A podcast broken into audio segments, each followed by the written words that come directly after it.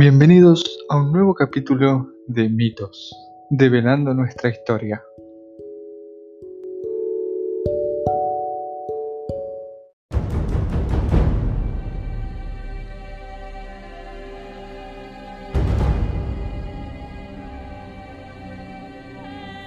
Hoy vamos a hablar sobre uno de los hechos más conocidos de la mitología griega y de la mitología en general, la guerra de Troya.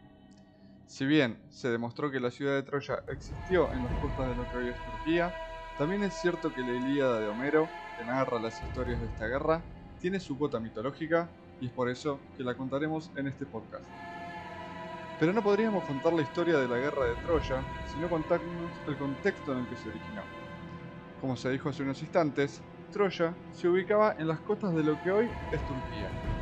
Si miramos un mapa, podremos ver que Turquía y Grecia controlaban lo que en su momento fue uno de los puntos neurálgicos del comercio en esa época, el paso del Mar Negro al Mar Mediterráneo. Grecia, que en su momento estaba formada por cientos de ciudades-estado independientes, tenía a Esparta, gobernada por el rey Menelao, como la ciudad regente de ese estrecho, mientras que la otra mitad estaba controlada por la ciudad de Troya, gobernada por el rey Príamo. Menelao, hermano del rey Agamenón de Micenas, creía que las constantes guerras entre los reinos griegos y el rey Príamo eran innecesarias. Es por eso que, a pesar de las advertencias de su hermano, decidió comenzar negociaciones de paz con Troya. Durante los años que duraron las negociaciones, un hecho se sucedió en las costas griegas. El rey Tindario buscaba un pretendiente para su hija, Helena. Alrededor de 31 reyes griegos se presentaron en la corte de Tindario para obtener la mano de su hija.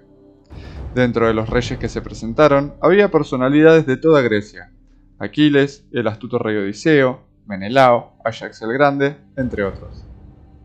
Temiendo que aquellos que no fuesen escogidos se rebelasen y comenzaran una guerra por Helena, Tindario quería elegir un candidato, pero no podía decidirse por ninguno. Viendo esta situación, y a sabiendas de que no sería escogido por no ser tan rico y poderoso como los otros candidatos, Odiseo ofreció su ayuda al padre de Helena. Este le dijo que hiciese a todos los interesados realizar un pacto, conocido en la historia como el juramento de los pretendientes. En él, todos aquellos que no fuesen escogidos debían no solo aceptar la voluntad de Tindario, sino que llegado el momento y en caso de que Helena lo necesitase, debían unirse para ayudarla. Así fue, como una vez realizado el juramento, el padre de la princesa Helena eligió a Menelao como la persona que desposaría a su hija. Tiempo después, y viviendo en Esparta, Helena y Menelao se casaron. Años después, tuvieron una hija conocida como Hermión. Con el correr de los años, las negociaciones de paz entre Príamo de Troya y Menelao de Esparta dieron sus frutos. Como señal de buena fe, Príamo envió a su hijo Héctor, junto con su recién descubierto hijo Paris, a Esparta, estos fueron en una misión diplomática para sentar las bases de la alianza entre ambas naciones. Previo a que los príncipes troyanos llegaran a Grecia, el abuelo de Menelao y Agamenón muere, por lo que ambos reyes deben ausentarse unos días de su reino en pos de recurrir a los juegos funerarios que en la antigua Grecia duraban 10 días en la isla de Creta, donde gobernaba su abuelo. Durante ese tiempo, Agamenón le reprochaba constantemente a Menelao la decisión de formar una alianza con Troya, a sabiendas de que esa nación no era de fiar. Sin embargo, el rey de Esparta hacía caso omiso a sus palabras.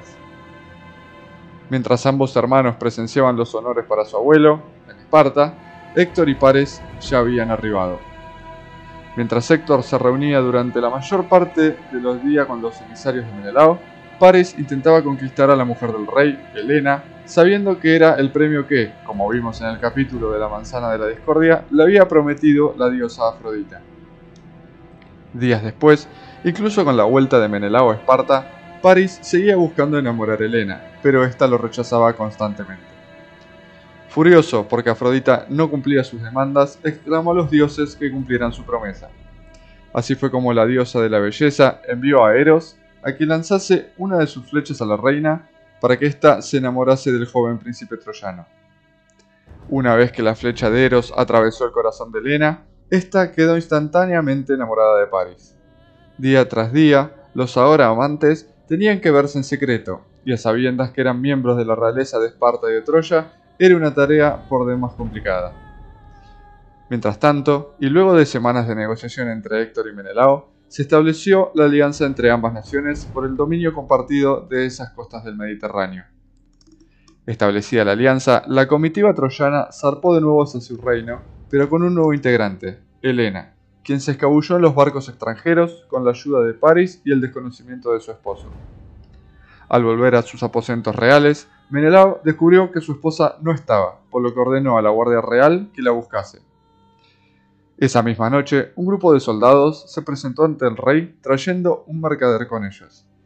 Este fue quien le contó al rey de Esparta que había visto a Helena subir a los barcos troyanos en compañía del príncipe Paris. Furioso por haber deshonrado su reciente alianza de paz y a sabiendas de que Agamenón se lo había vaticinado, Benelao se reunió en Micenas con su hermano en busca de invocar el juramento de los pretendientes, a fin de conseguir que las 31 naciones griegas que habían participado de él se reuniesen en su cruzada para recuperar a su esposa.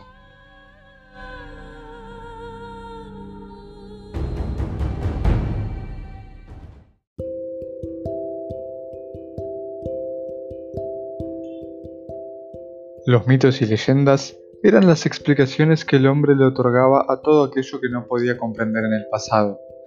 Sin embargo, estos nos dan las pautas para entender el presente.